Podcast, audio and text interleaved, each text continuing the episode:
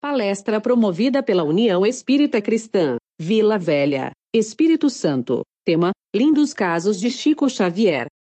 Com Cristina Batistuta. Olá, bem-vindos a mais um estudo na nossa querida União Espírita Cristã. Meu nome é Cristina e eu estou aqui com o livro Evangelho segundo o Espiritismo, no capítulo 16, Não se pode servir a Deus e a Mamon.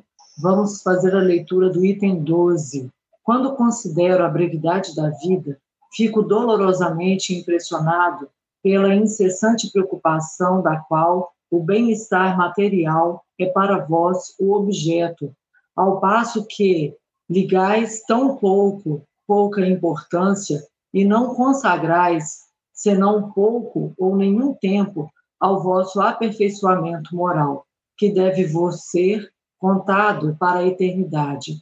Crescia ao ver a atividade que desdobrais, que ela se prende a uma questão do mais alto interesse para a humanidade, enquanto que não se trata quase sempre, senão em vos esforçar para satisfazer necessidades exageradas, a vaidade ou vos entregar aos excessos. Quantas penas, cuidados e tormentos se inflige, quantas noites sem sono para aumentar uma fortuna frequentemente, mais do que o suficiente por cúmulo da cegueira, não é raro ver aqueles a quem um amor imoderado da fortuna e dos gozos que ela proporciona sujeita a um trabalho penoso, orgulhar-se de uma existência dita de sacrifício e de mérito, como se trabalhassem para os outros e não para si mesmos. Insensatos! Credes, pois, realmente que vos será tido em conta aos cuidados e os esforços dos quais o egoísmo a cupidez ou o orgulho são os móveis, enquanto que negligenciais o cuidado do vosso futuro, assim como os deveres da solidariedade fraternal impostos a todos os que gozam das vantagens da vida social, não pensando senão em vosso corpo, seu bem-estar, se os gozos forem o único objeto de vossa solicitude egoística, por ele que morre, haveis negligenciado o vosso espírito que viverá sempre. Assim, esse Senhor tão estimado e acariciado tornou-se o vosso tirano. Comanda vosso espírito que se fez seu escravo. Estava aí o objetivo da existência que Deus vos havia dado? Um espírito protetor, Cracóvia, 1861. Portanto, meus amigos, nós escolhemos essa lição para trazer aqui logo de início um ensinamento do nosso querido Francisco Cândido Xavier, recordando que para todos aqueles que conviveram com Chico ou que pós sua morte passaram a conhecê-lo, ou então ainda aqueles que durante a sua encarnação ouviam histórias a respeito da sua conduta, se sentiam sempre muito bem, se sentiam confortados e tinham no Chico Xavier uma pessoa cujo exemplo só fazia enaltecer a vida, a natureza de Deus e tudo aquilo que Jesus Cristo havia ensinado. Porque com seu exemplo, com a sua amorosidade, Chico Xavier foi inclusive chamado Homem-Amor, era esse título que ele havia recebido, porque era um querido, sabia receber muito bem a todas as pessoas e fazia com que as pessoas se sentissem tão à vontade. Então, por causa disso, estamos aqui para continuar comemorando o aniversário no mês de abril do nosso querido Francisco de Paula Cândido Xavier, nosso é, carinhoso nome que nós o chamamos, o nosso Chico Xavier. E então, desta maneira, com esta lição que fala nesse capítulo, onde destinamos tanto tempo das nossas vidas para as questões materiais, o Chico deu uma lição de vida e ele falava: que bom que eu aprendi a viver com o necessário. E para aquelas pessoas que ainda não tiveram oportunidade de ir até Uberaba, vamos até lá visitar a casinha onde o Chico viveu, que era um quartinho pequeno, minúsculo, onde cabia uma cama de solteiro, um armário onde ele guardava seus pertences, de apenas duas portas. E então tem espalhado hoje pelo quarto as suas moinas, os seus objetos mas não tinha mais nada dentro daquele quarto. E era ali que Chico vivia, um jardim com roseiras, e ali mesmo era onde ele enterrava os seus bichinhos de estimação, numa casa simples, pequena, mas aconchegante, de tanta vibração de amor. E nós queremos então, meus amigos, dizer que apenas o necessário nos torna mais livres, nos torna mais independentes, nos torna pessoas mais leves. E é este exemplo que Chico traz, embora tivesse tido uma trajetória com tantas dificuldades, com tantos impedimentos, com tantas justificativas, cujas é, nós as utilizamos na nossa vida. Ah, estou com dor de cabeça, não vou para o trabalho. Hoje está chovendo, não vou para o trabalho. Estou com um incômodo, com uma dorzinha, não vou para o trabalho. Tenho dificuldades materiais, não vou para o trabalho. Tudo isso o Chico teve. E, no entanto, ele nunca se ausentou das suas responsabilidades, do seu compromisso com Jesus, porque ele dizia que se retirasse da doutrina espírita os ensinamentos do Cristo, ele abandonaria a doutrina espírita, porque o seu mestre, o seu patrão, era exatamente Jesus. Então, desta forma, nós queremos lembrar que o nosso querido e amado Chico viveu inúmeras situações onde nós queremos trazer aqui alguns lindos casos. É claro que, diante dos casos narrados pelos é, tantos biógrafos, né, como Marcel Couto, é, o Ramiro Gama, que traz um livro intitulado é, Lindos Casos de Chico Xavier, nós colocamos aqui algumas dificuldades pelas quais o Chico passou, mas nós queremos lembrar as lições no sentido de trazer para nós exemplos importantes, oportunos para as nossas vidas, principalmente no momento em que estamos tanto precisando falar sobre a esperança, sobre a fé, sobre é, a boa vontade, a resiliência, o esforço que precisamos empreender para vencer as dificuldades.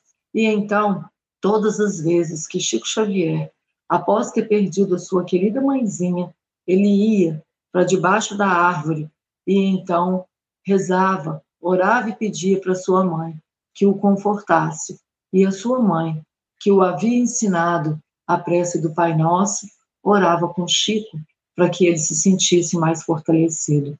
E nós sabemos que o Chico, tendo sido criado durante dois anos pela madrinha, a dona Rita de Cássia, na qual uma senhora obsediada, problemática, ela então torturava Chico Xavier, e Chico, então, ele sempre pedia a Deus que o tirasse daquela tortura e o seu consolo era encontrar com a sua querida mãe.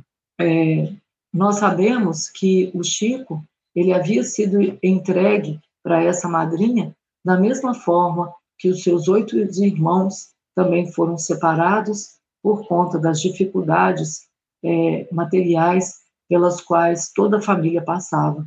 E diante de todo sofrimento, a sua mãe falava para ele: tenha Paciência, meu filho. Você precisa crescer mais forte para o trabalho e quem não sofre não aprende a lutar. A sua mãe já anunciava os seus compromissos, as suas responsabilidades.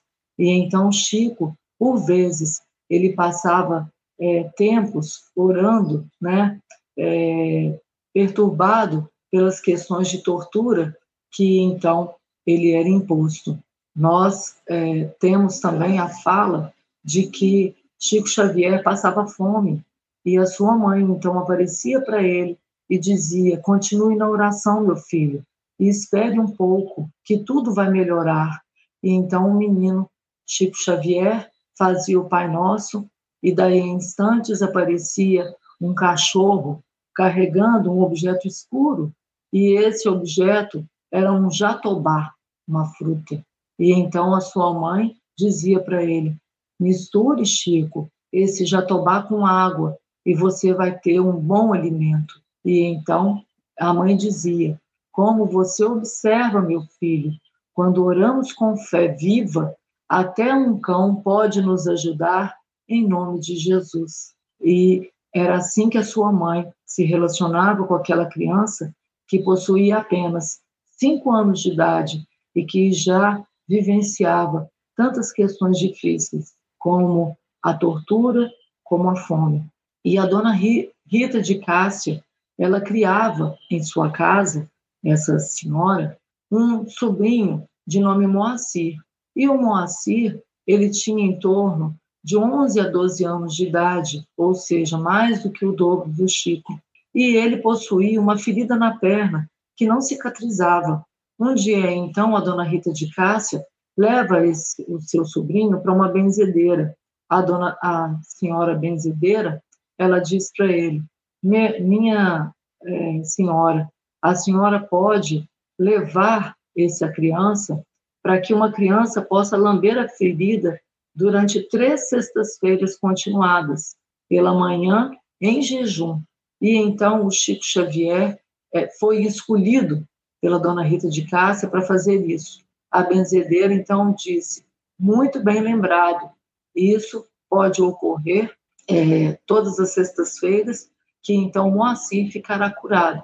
A dona Maria João de Deus, ela então, como sempre, ouve os desabafos do Chico, lá debaixo da árvore. E então o Chico conta para ela chorando: Mamãe, eu fui escolhido para lamber a ferida do Moacir. É uma simpatia, disseram que é uma simpatia. E então ele pergunta para sua mãe: A senhora acha, mamãe, que eu devo lamber a ferida do Moacir? E então o, a sua mãe, João de Deus, responde para ele: Mais vale lamber feridas que fazer aborrecimento nos outros. Você é uma criança e não deve contrariar a mãe. E ele então pergunta: Mas a senhora crê que isso vai poder curar a ferida do Moacir? Aí ela diz: Não, meu filho, isso não é remédio, mas dará um bom resultado para você mesmo, porque sua obediência dará tranquilidade à sua madrinha. Seja humilde, se você ajudar a paz de, de que precisamos, você lamberá a ferida e nós faremos o remédio para curá-lo. Então vejam bem aqui o ensinamento. A benzeção, né, que a gente pode chamar assim, ela tem um valor porque o indivíduo se coloca numa postura de fé para poder receber, se for de seu merecimento, a cura e a proteção daquilo que é pedido. Então, na realidade, a atitude do Chico Xavier com paciência, com humildade, como foi indicado pela sua mãe, é que trouxe, portanto, a cura para o Moacir. E, em gratidão, a dona Rita, sorridente, ela diz para o Chico: Você obedeceu direitinho, Chico, louvado seja Deus. E depois, então, da flagelação que Chico é, passava todos os dias, ele teve uma semana de sossego, sem todas as dificuldades, porque ele passava com as garrafadas que ele recebia seu, na sua barriguinha. Bem, nós todos sabemos que possuímos um espírito protetor. Depois de dois anos de surras incessantes, o pai do Chico Xavier resolve se casar novamente. E então, a sua nova mãe, a dona Cidália, ela diz que a condição para poder, então, se casar seria ele reunir todos os nove filhos para junto do mesmo lar, para que eles pudessem, então, viver a família. E ela, quando recebe o Chico Xavier, ela diz para ele: Você sabe quem eu sou, meu filho? E ele diz: Sei sim, a senhora é o anjo bom de que a minha mãe já falou. Porque todas as vezes que o Chico reclamava as torturas por que ele passava, a sua mãe dizia para que ele aguardasse, que o anjo bom iria chegar. E chegou mesmo. Então, essa foi a segunda mãe que o Chico teve até a sua morte. E foi exatamente por causa da vinda da dona Cidália para esta família, depois de ter reunido todos os filhos, a, o seu Cândido Xavier, então, ele vivia numa situação muito difícil, porque ele era vendedor de bilhetes da casa lotérica. e sustentar aquelas nove crianças não era nada fácil. Dona Cidália, então, é, verificando a situação das crianças que não estudavam, disse para, pensou, né, vamos fazer uma horta, porque dos, do rendimento da horta nós vamos poder comprar um caderno, lápis, e o Chico então vai poder entrar para a escola. E isso aconteceu mesmo. Daí, umas semanas depois de ter plantado a horta, ela então, cuidando de tudo aquilo, começou a render as folhagens, as verduras, e o Chico, então, ele vendia aquilo e com um pouquinho dos tostões que eles ganhavam, em 1919, o Chico começou então o seu ABC. Nós falamos a respeito dessas dificuldades, que são lindas histórias, mas ao mesmo tempo é, de muito sacrifício, de uma luta muito grande, mostrando como foi a infância do Chico, mas são lindos os casos porque nos coloca diante de nós mesmos para verificar que muitas vezes nós temos muito mais do que o necessário. E o Chico, à medida que foi crescendo, já desde cedo se fortalecendo, como dizia sua mãezinha João Maria João de Deus, que então ele precisava se fortalecer para crescer um homem mais forte. E uma outra história narrada por Ramiro Gama é a história de uma chave, porque essa horta, quando é, o seu é, o pai do Chico, né, ele sai para poder trabalhar, o seu Cândido Xavier, a dona Cidália também, ela saía para poder cuidar das questões da casa, muitas vezes, ela deixava a sua casa sozinha. E ela começou a perceber que a horta ela estava sendo sacrificada, né? Algumas folhagens sumiam e ela percebeu que estava faltando os repolhos e ela ficou então preocupada porque sem o dinheiro da venda das verduras, como é que ela ia fazer para sustentar as crianças na escola? Então ela fala para o Chico, você que vê a sua mãe, pergunta para ela o que, que a gente pode fazer para poder resolver essa questão das verduras que andam sumindo. E então a, a, o Chico volta com a resposta, porque ele vai questionar a sua mãe. E aí a, ele, ele, a dona Maria João de Deus fala para o Chico: Chico, você diz para a Cidália para que nós realmente não devemos brigar com o vizinho, porque a dona Cidália sabia de quem se tratava. E então disse: será então aconselhável que ela dê a chave da casa à amiga que vem talando a horta, sempre que precisa ausentar-se, porque desse modo a vizinha, ao invés de prejudicar os legumes, nos ajudará a tomar conta dele. E isso foi muito bom mesmo, porque a dona Cidália entregava a chave para a vizinha, que pegava os, as verduras e os legumes e então, no final das contas, ela passou a ser a zeladora daquela horta. E então, meus amigos, nós vemos que é, Chico Xavier ele foi crescendo numa vida disciplinada e com muitos bons exemplos, né? Então, depois que a família ela se reuniu, que todas as crianças tinham ingressado na escola, o Chico Xavier ficou um certo tempo sem ver a sua mãezinha, mas, no entanto, ele passou a ter sonhos, né? Quando ele se repousava, ele passava a ter sonhos. Ele falava com espíritos. Ele despertava pela manhã falando de parentes mortos e contava as peripécias que aconteciam e, e as pessoas não compreendiam.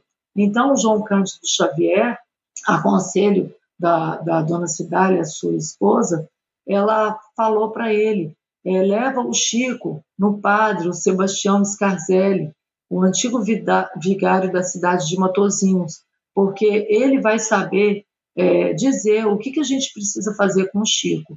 E o Chico, então, o, o Sebastião, o vigário, ele dizia para que o Chico fizesse boas leituras, porque essas más leituras que ele estava fazendo estava trazendo para ele algumas perturbações e ele precisava então se acalmar.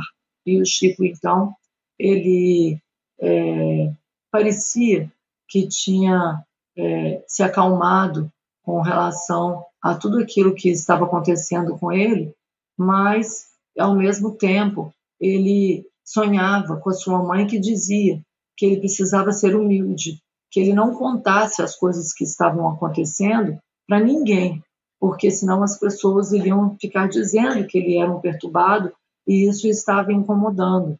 E na verdade, então, o que estava acontecendo é que Chico não estava mais contando para ninguém tudo aquilo que ele via. E assim Chico ele cresceu, né? Sem então contar para as pessoas que ele continuava tendo as suas visões. E ele, é, em alguns momentos, achava que era mesmo perturbado, porque ele via e conversava com as almas, ele ouvia, e aquilo tudo era muito estranho, porque ninguém até então tinha explicado para o Chico o que, que acontecia com ele.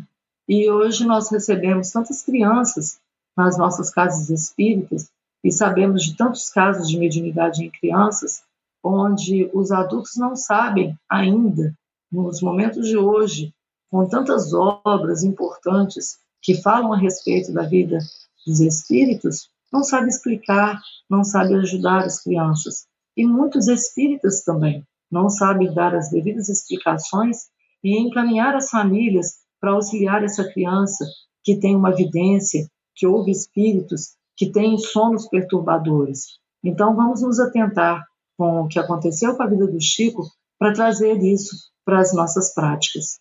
Então, o Chico, sem ver a sua mãe e, ao mesmo tempo, continuando a ter as suas visões, ele cresce, é, continuando, portanto, a vivenciar a prática da, do Espiritismo, que, na realidade, eram as visões que ele tinha. E foi interessante que no ano de 1927, quando em Pedro Leopoldo é, surge a primeira casa espírita fundada, né, onde então é, as pessoas se comprometeram em fazer um grupo espírita, porque através das visões, através da mediunidade, poderiam auxiliar tantas pessoas que chegavam em Pedro Leopoldo perturbadas fazendo narrativas de necessidades espirituais. E o Chico, então, ele ouve os irmãos dizendo que é, para dar a Bíblia nos espíritos que chegassem com um estado de perturbação. E aí, então, quando alguém chega com uma, demonstrando uma perturbação, o, o Chico falava, dá evangelho nessas pessoas. E o doutrinador, quando Chico estava, portanto, mediunizado, um espírito perturbado, o seu Manuel resolve dar evangelho. De que maneira? Pegava a Bíblia, tacava na cabeça do Chico. E o Chico, então, ficou até mesmo como toxicólogo, porque, na realidade, é, o dar o evangelho seria falar a palavra de Jesus e não tacar a Bíblia na cabeça, né? Mas essa é uma história engraçada na narrativa do Chico, que ele dizia: Acho que eu sou a única pessoa no mundo que tomou uma surra de Bíblia, porque isso de fato havia acontecido. É, Conta-se, Marcel Souto, na sua, é, na, nas suas vivências do lado de Chico, quando vai fazer um livro biográfico da vida do Chico, então ele conta que um certo dia um fazendeiro muito rico chega é, para encontrar com Chico, porque na realidade as pessoas o procuravam para poder levar a narrativa dos seus sofrimentos, da sua dor, e então questionavam para o Chico: será o que, que eu fui no passado? Por que, que eu sofro tanto? Né? É, qual é a explicação para essas coisas que me acometem, as dores por que eu passo? E então o Chico dizia: esqueça o passado, as dificuldades, os sofrimentos da atual encarnação já bastam. Vivencie o aqui e agora. Faça o que você pode fazer, o melhor que você pode oferecer na presente encarnação. O que passou, passou. E então, esse rico fazendeiro, ele chega para o Chico e diz: Chico, eu já vivi tanto, eu consegui juntar tantas riquezas, eu tenho tantas propriedades, eu tenho fazendas, eu mexo com lavoura, com gado, e eu tenho uma família com tantos filhos, e eu tenho carro do, do ano, porque eu tenho outras posses, porque eu ganho muito dinheiro, e eu tenho, eu tenho. E então o Chico escuta aquele homem trazendo a sua narrativa, contando da sua vida material, e no final esse homem diz: Por que, Chico, eu tendo tudo isso, embora uma vida tão farta, eu ainda me sinta depressivo, eu me sinto triste, muitas vezes solitário, desanimado. E então o Chico fala para ele: o que falta ao Senhor é a alegria do outro. E essa frase é tão profunda, porque como é que a gente vai entender que para a gente poder estar bem, a gente tem que ficar vendo o outro ser feliz? É estranho. E na realidade, o que o Chico estava querendo dizer é que ele precisava aprender a acolher, a curar a ferida do outro, a ajudar o outro na sua necessidade, porque o que ele estava demonstrando é que à medida que nós vamos curar a dor do outro e torná-lo alegre, torná-lo mais feliz, nós nos esquecemos do nosso sofrimento, das, dos nossos problemas, das, dos percalços porque temos passado. E é interessante mesmo, porque se nós focarmos dia após dia nas nossas vidas, que vamos é, agir no bem, fazendo coisas meritórias do ponto de vista espiritual, se vamos agir com responsabilidade, aceitando com resignação as dores e o sofrimento, mas nos colocando para servir, assim como os Espíritos nos ensinam que a natureza serve o tempo inteiro.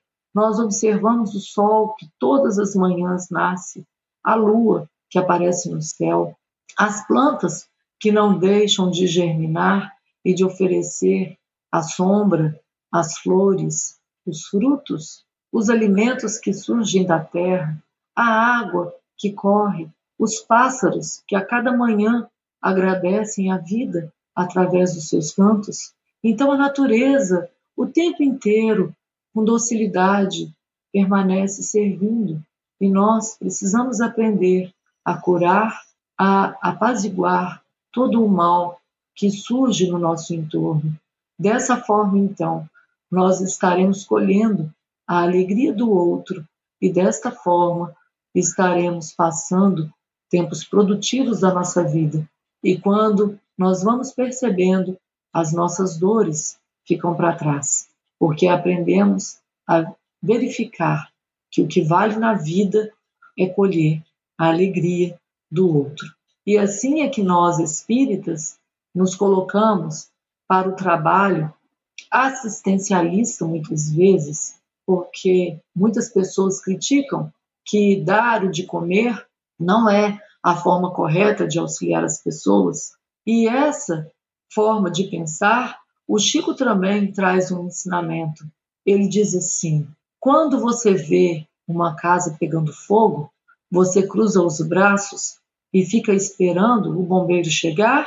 Ou você vai correndo, pega alguns baldes de água e ajuda a jogar, a jogar naquele fogo. E é claro que todos nós não ficamos parados diante de uma situação dessa de incêndio. E ele faz essa comparação com aqueles que estão na miséria, sofrendo, precisando de ajuda. Então, possamos, cada um de nós, encher um balde de água e oferecer o nosso pouco diante de tantos sofrimentos porque a humanidade tem passado. Se cada um de nós nos colocarmos nessa postura, certamente estaremos ajudando grandemente na vida de cada um individualmente e então teremos a gratidão, teremos é, nesta pessoa, certamente, o nosso nome em suas orações, porque todas as vezes que nós, mesmo sem perceber, auxiliamos alguém, esta pessoa vem até nós e diz: Como sou grato a você que naquele dia me estendeu a mão. E é exatamente isso que nos acontece. Nós oferecemos é, um pouco que nós podemos dar e a gente observa que exatamente esse pouco é que faz falta para o outro.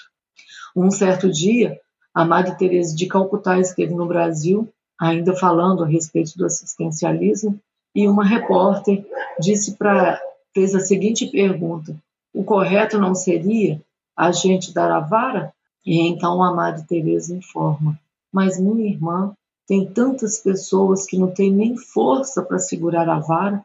E desta forma, nós queremos lembrar dessas duas lições, do Chico e da Madre Teresa, que já compreenderam a lição do Cristo quando Jesus nos ensinou amar ao próximo como eu vos amei.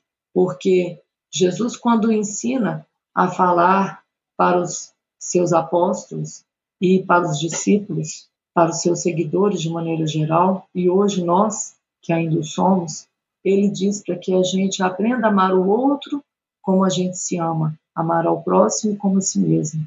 Mas, no seu último encontro com os discípulos, ele dá o último ensinamento para a gente se amar, a gente amar o outro como ele, Jesus, havia nos amado. E é exatamente isso: é abdicarmos de nós mesmos e estendermos as nossas mãos em direção ao próximo e oferecermos o que de melhor nós temos para nós. Jesus, é, Chico também, ele várias vezes foi assediado em sua vida para poder oferecer mensagens para as pessoas que se sentiam sofridas pela perda de algum ente querido. E então algumas pessoas chegavam para o Chico e diziam: Chico, eu te ofereço o meu relógio de ouro, Chico, eu te ofereço o meu anel de formatura, Chico, eu te ofereço terras, se você me trouxer mensagens. E o Chico nunca se curvou, nunca se dobrou. Todas as obras que ele psicografou, ele dizia que não pertencia a ele, todas elas, todas as, os, as rendas dos seus livros são doados para as obras assistenciais, mostrando então a importância de nós oferecermos, materialmente falando, recursos, porque nós estamos encarnados para assistir aqueles que precisam mais do que nós.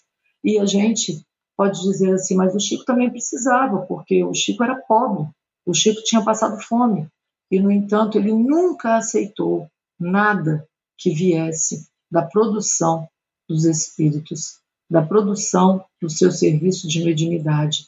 E Chico então dizia que ele não tinha é, a possibilidade de cair, porque ele nunca havia se levantado. E essa demonstração de humildade ela traz para nós então, essa visão de como a gente deve se portar diante da vida.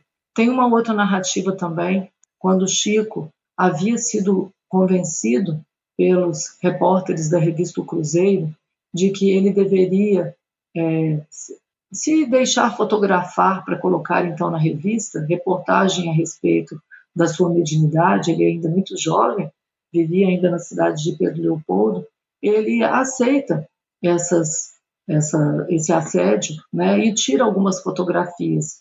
E, na realidade, a intenção dos repórteres era que ele, Chico, é, fosse é, desmascarado na sua mediunidade. E então, quando a reportagem é publicada na revista O Cruzeiro, o Chico começa a chorar e começa a, a desesperadamente dizer: Meu Deus, como Emmanuel, você e os espíritos me deixaram cair nessa. Por que, que vocês permitiram que isso acontecesse comigo? E então Emmanuel aparece para Chico e fala: Mas Chico, você só foi para a revista O Cruzeiro e Jesus que foi crucificado. Então, essas lições que Chico foi recebendo ao longo da vida foram preparando Chico para sua grande missão, né? que começou de acordo com o relato dos livros, é, com 30 obras que ele deveria psicografar. E ele, então, ao final da sua vida, havia psicografado mais de 500, colocando a sua vida a serviço de Jesus. E então, quando nessa passagem da revista O Cruzeiro, o Chico, ele, é, naquele sofrimento, o Emmanuel ensina para ele: Ô Chico, você vai escrever uma frase e vai colocar na cabeceira da sua cama. Aí o Chico, muito obediente que era, dizia: Pois não, Emmanuel, pode dizer qual é a frase. Então o Emmanuel falou para ele: escreve lá. Isso também passa. E o Chico, então, ele vai, escreve essa frase e coloca lá na cabeceira da sua cama. E todas as vezes que ele se recordava ou alguém vi, vinha fazer o comentário a respeito da publicação do artigo na revista e ele em estado de sofrimento, ele se vai lá na cabeceira da cama e lê. Isso também passa. E de fato passou. E quando o Chico foi convidado em 1971 para participar do programa de televisão Pinga Fogo, que foi o programa de maior audiência na época, foi o maior sucesso. Tanto é que a primeira edição aconteceu no, mês, no meio do ano, não sei se foi junho ou julho, e quando chegou no mês de dezembro, faltando uma semana para o Natal, repetiu uma outra rodada de entrevistas com Chico Xavier. A primeira foi quase três horas, a segunda foi mais de três horas. E as pessoas, então, na plateia e sendo entrevistadas em alguns municípios, em outros estados, então faziam perguntas para o Chico Xavier, e o Chico Xavier, então, aqueles que não eram espíritas, muitos foram conhecer as obras de Kardec e passaram a se, tornaram espíritas graças à divulgação desse programa. E então Chico Xavier, ele era muito requisitado, ele ficou em alta né, na mídia, é, no Brasil de maneira geral, ele se tornou muito mais, muito mais um homem público e com isso ele se tornou muito assediado e tudo estava muito bem para o Chico Xavier e a sua mediunidade. Então Emmanuel aparece para Chico novamente fala: Chico, vai lá na cabeceira da sua cama e faça a leitura da frase que está colada lá.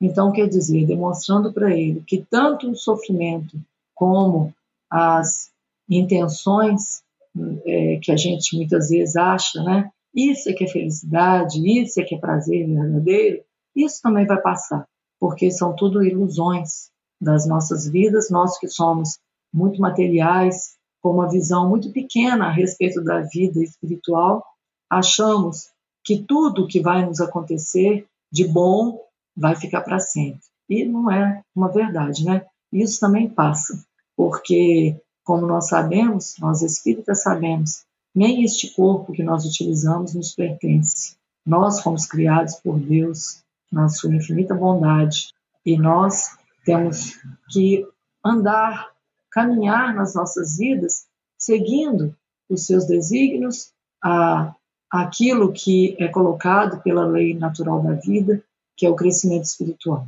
E é por isso que nós estamos aqui. E então, muitas vezes, é, Chico, na sua labuta, era questionado pelas pessoas o tanto que ele trabalhava, porque o Chico era servidor público, passava o dia inteiro servindo lá no seu trabalho. Quando era noite, ele ia para a casa espírita, fazia a sua reunião, psicografava cartas e depois, durante a madrugada, ele psicografava os livros que nós conhecemos. Então as pessoas questionavam quando ele já estava em uma avançada idade, falava: Mas Chico, você trabalha demais. E ele dizia: O trabalho engrossa o fio da vida. E é exatamente isso. Quando nós somos produtivos, né, nós nos sentimos bem, nós nos sentimos mais fortalecidos. E a gente até escuta algumas pessoas falando: ah, o fulano de tal se aposentou. Se ele não arrumar uma coisa para fazer de útil, ele vai morrer. E é uma verdade isso. O trabalho engrossa o fio da vida.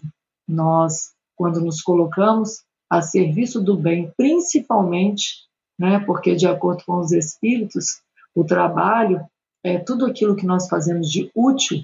Então, desde a oração que a gente faz lá, quietinho no nosso cantinho, é útil. Então, é um trabalho. Então, todos nós podemos oferecer algo todos nós podemos trabalhar. É uma palavra, é um sorriso, é um tempo que a gente estende a mão, é, qualquer tipo de serviço útil é um trabalho. E ele engrossa o fio da vida.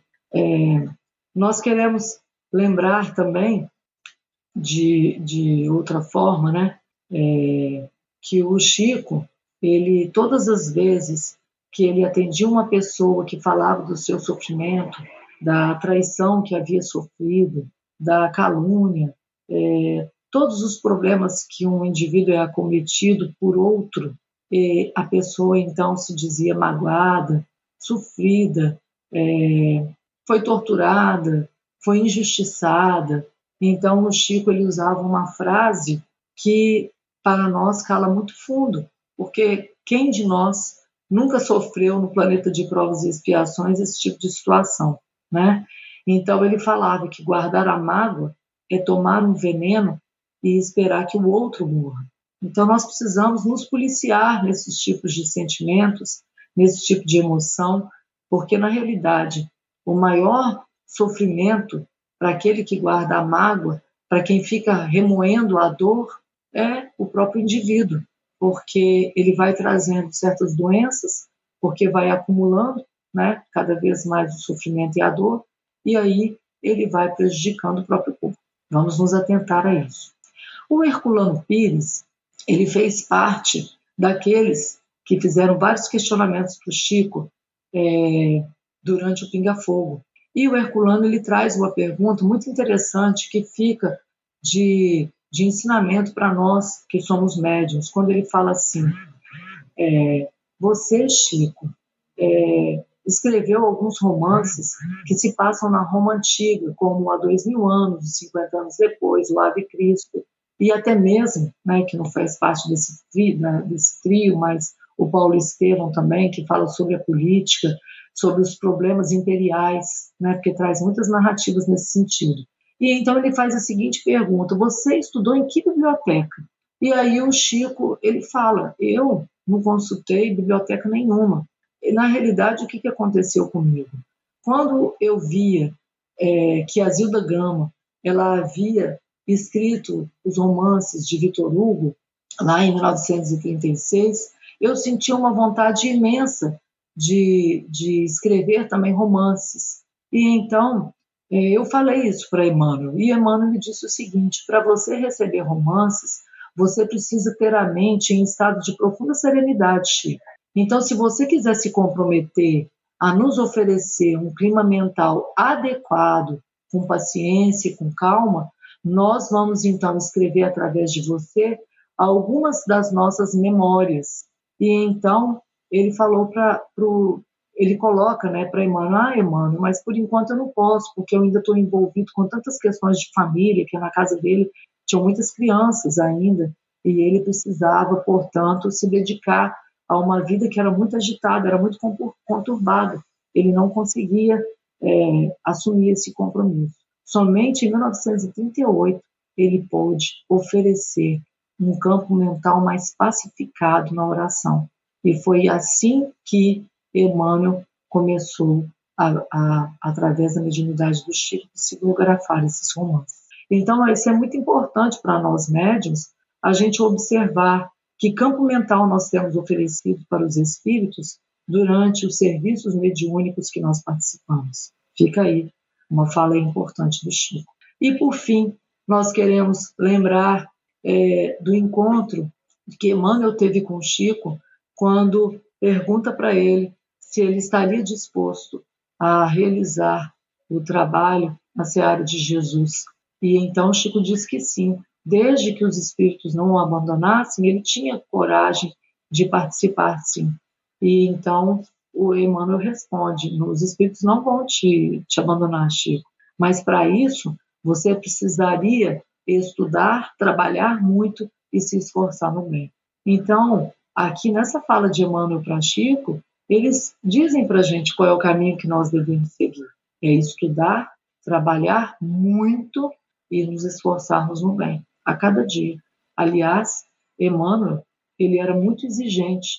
A maneira que Chico tratava as pessoas, a forma que lidava com o sofrimento das pessoas. Então, nós precisamos pensar nisso no nosso dia a dia. Né? E ainda, Emmanuel, nesse mesmo diálogo, ele fala que você precisaria é, obedecer três pontos básicos, e foi quando, então, Emmanuel disse para Chico: o primeiro é a disciplina.